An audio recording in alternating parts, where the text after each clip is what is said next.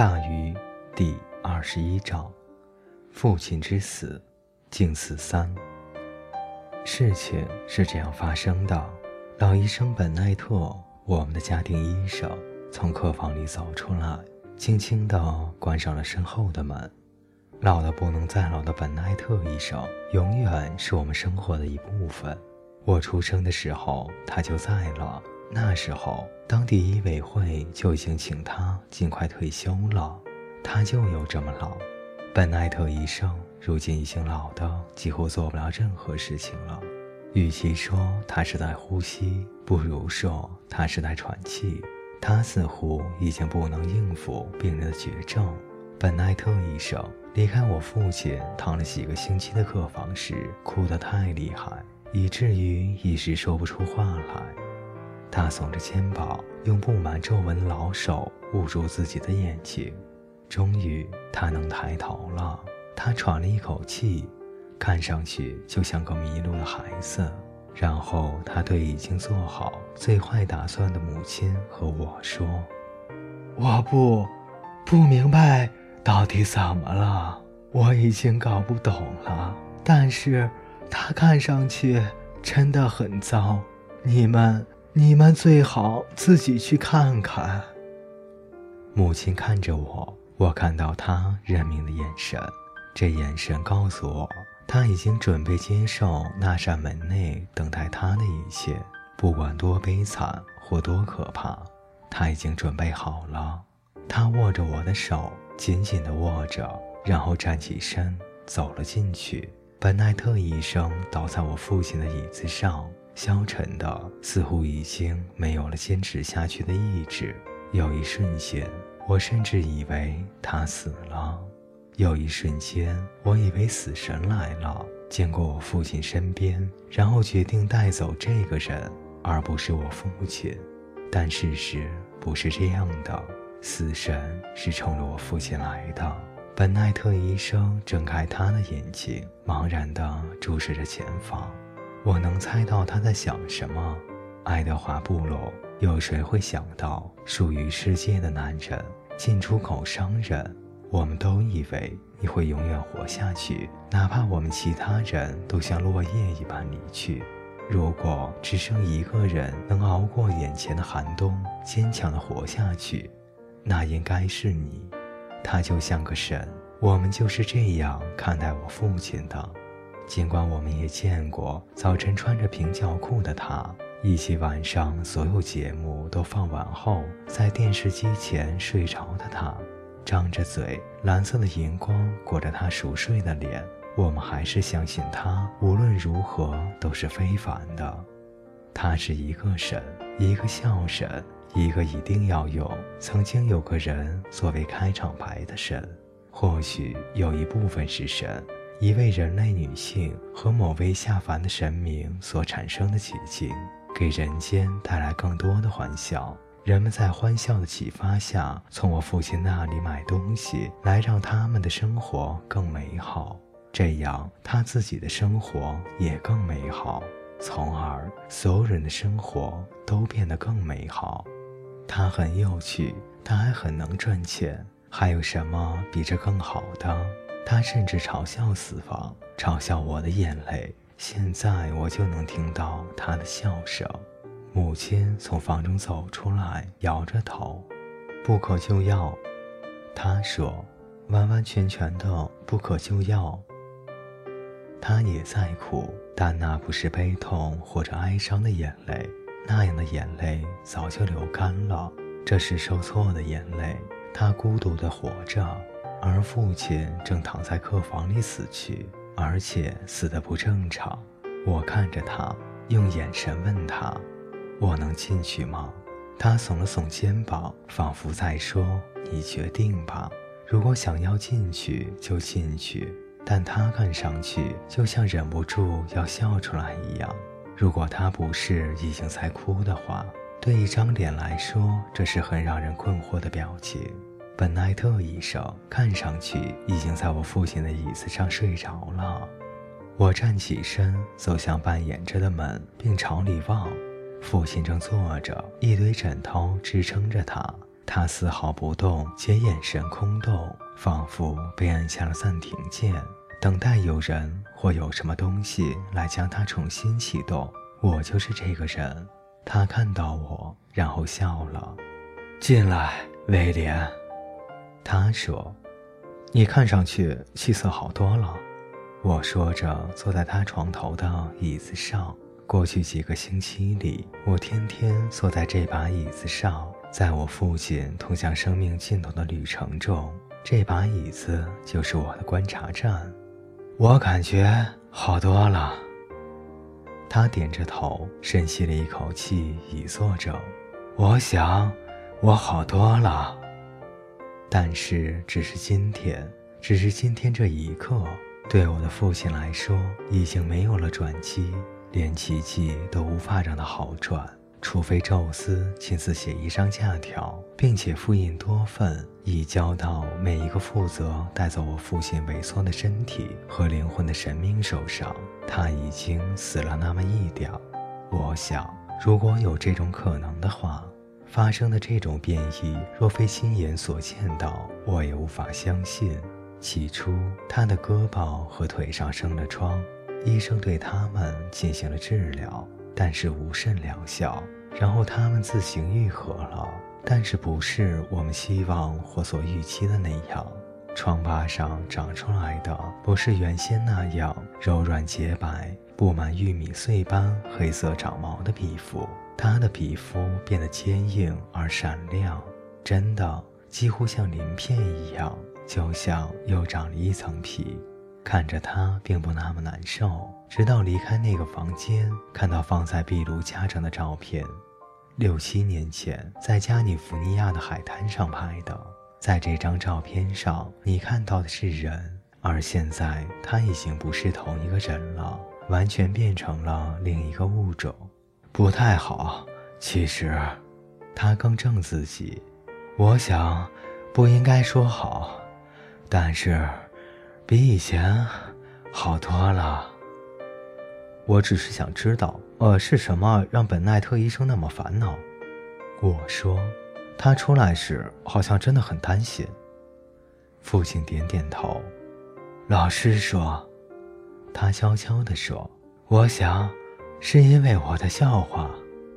你的笑话，我的那些关于医生的笑话。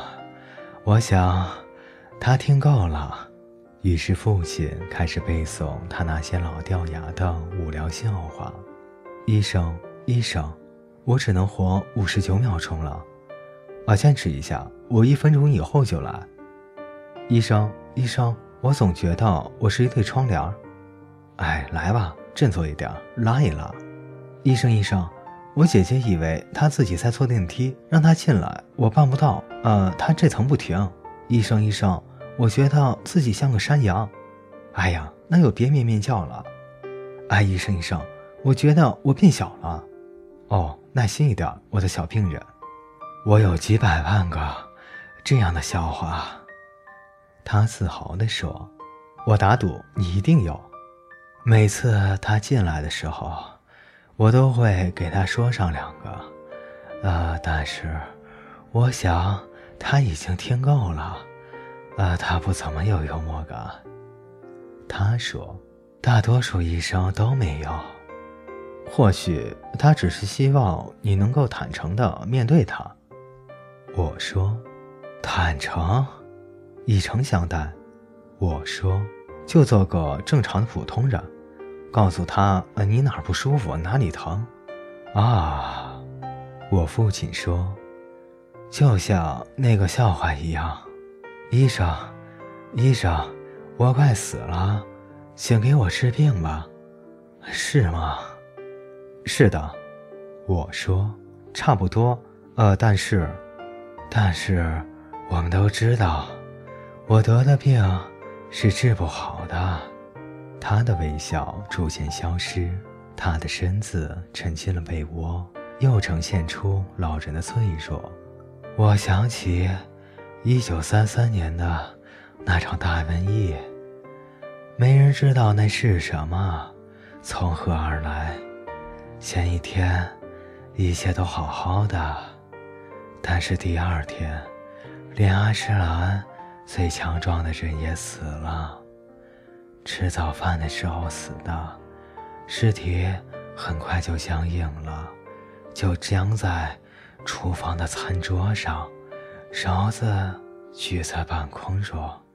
他之后一小时之内死了十几个人，但我是免疫的。我就看着我的邻居们摔倒在地板上，他们的身体就像突然间不可挽回的被抽空了，就像……啊，爸爸！我叫了好几声。当他终于停下来的时候，我握住他消瘦而脆弱的手。别再讲故事了，好吗？别再讲那些愚蠢的笑话了。很愚蠢吗？我是一片好意。谢谢你啊，就一会儿。我说，我们谈谈好吗？男人和男人，父亲和儿子不讲故事。故事？你以为我在讲故事？你不会相信我爸爸给我讲的那些故事。你以为我在给你讲故事？我小时候听过的故事。他会在大半夜叫我起来给我讲故事，太可怕了。但是连这些都是故事啊，爸爸，我一点都不相信。你不需要去相信他，他颇感无趣地说：“你只要去信仰他，就像，就像个隐喻。”我忘了，我说，隐喻是什么？反正不是牛就是羊。他向被窝里缩了那么一点儿。你看，我说，你甚至连严肃的时候都不忘开玩笑，这真的很让人失望。爸爸，你把我拒之门外，就像就像你害怕我，还是怎么的？害怕你？他转着眼珠子说：“我快死了，我会怕你，害怕靠近我。”他接受了。我的老爷子转开视线，回忆起他的过去，这肯定和我的父亲有关系。他说：“我父亲是个酒鬼，我从没告诉过你是吗？他是个酒鬼，最糟糕的那种。有时候他醉的都不能自己买酒喝，他有段时间一直让我去买。”但是后来我不干了，不愿意干了。最后，他叫他的狗杜松子去买，让他带着空酒桶去街角的酒馆，然后装满啤酒回来。他在狗的项圈里塞上一美元的纸币来付账。有一天，他一张一美元的钱都没有，只有一张五美元的。他就把五美元塞进了他的项圈里。狗没有回来，虽然醉成那样，我父亲还是跑去了酒馆里，却看见那条狗坐在凳子上，喝着双份的马爹利。我父亲又生气又伤心。你以前从来没有做过这种事，我父亲对杜松子说。我以前没有这么多钱，杜松子说。然后他看着我，毫无悔意。你做不到是吗？我提高嗓门，咬牙切齿。我当然做得到。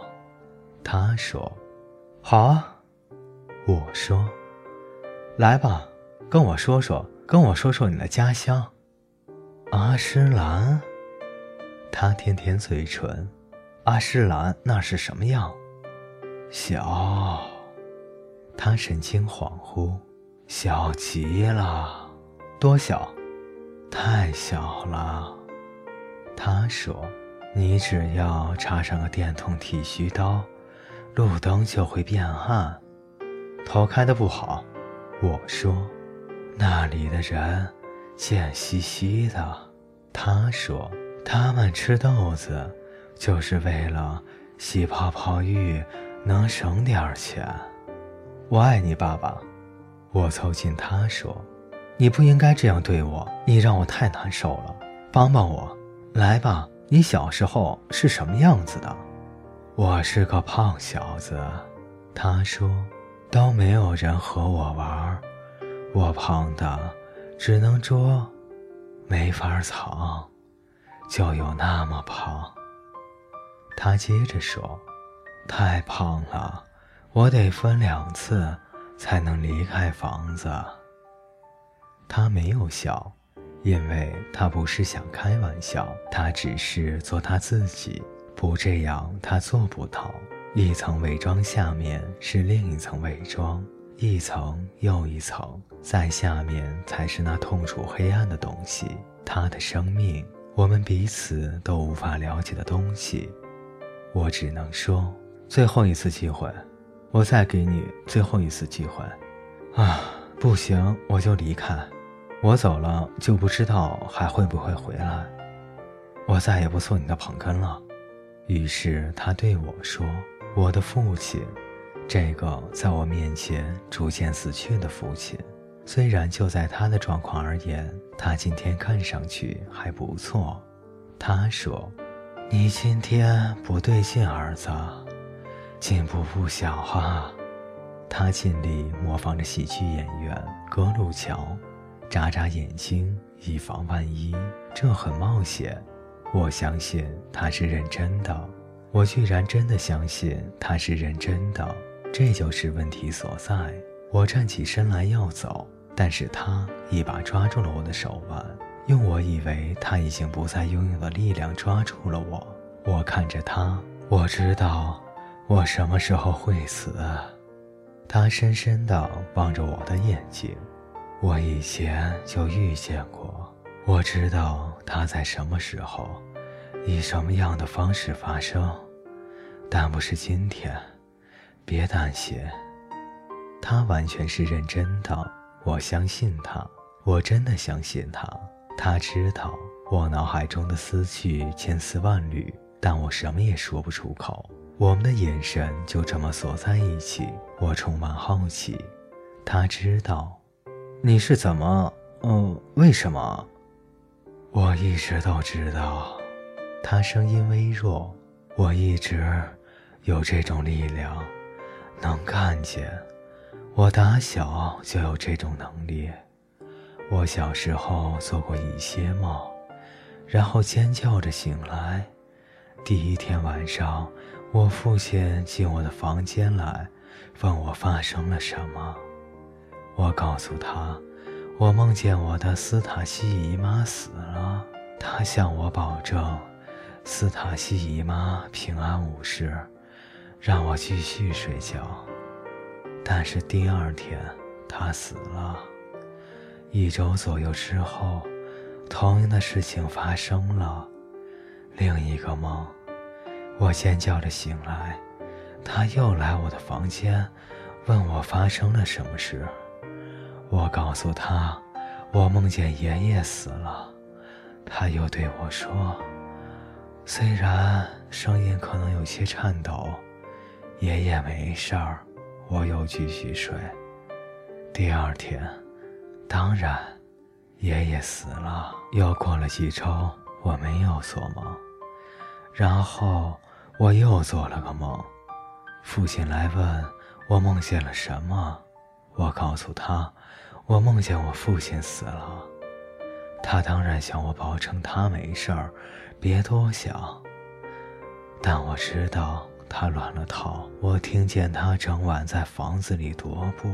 第二天，他完全心不在焉，总是东张西望，好像有什么东西会掉在他的头上。他很早就进城去了。去了很久，回来的时候看上去很糟糕，仿佛等那把要掉下来的斧子等了一整天。老天爷呀！他看见我母亲，并对他说：“这是我这一辈子最糟糕的一天。”母亲说：“你以为就你倒霉呀？送牛奶的。”今天摔死在门廊上。我砰的关上了房门，走了出去，希望他马上心肌梗死，死得快一些，这样我们就一了百了了。毕竟我们早就开始哀悼了。喂，我听见他隔着房门叫我：“你的幽默感哪儿去了？哪怕你没有幽默感，你的同情心呢？回来！”他喊我。饶了我吧，儿子，拜托，我快死了。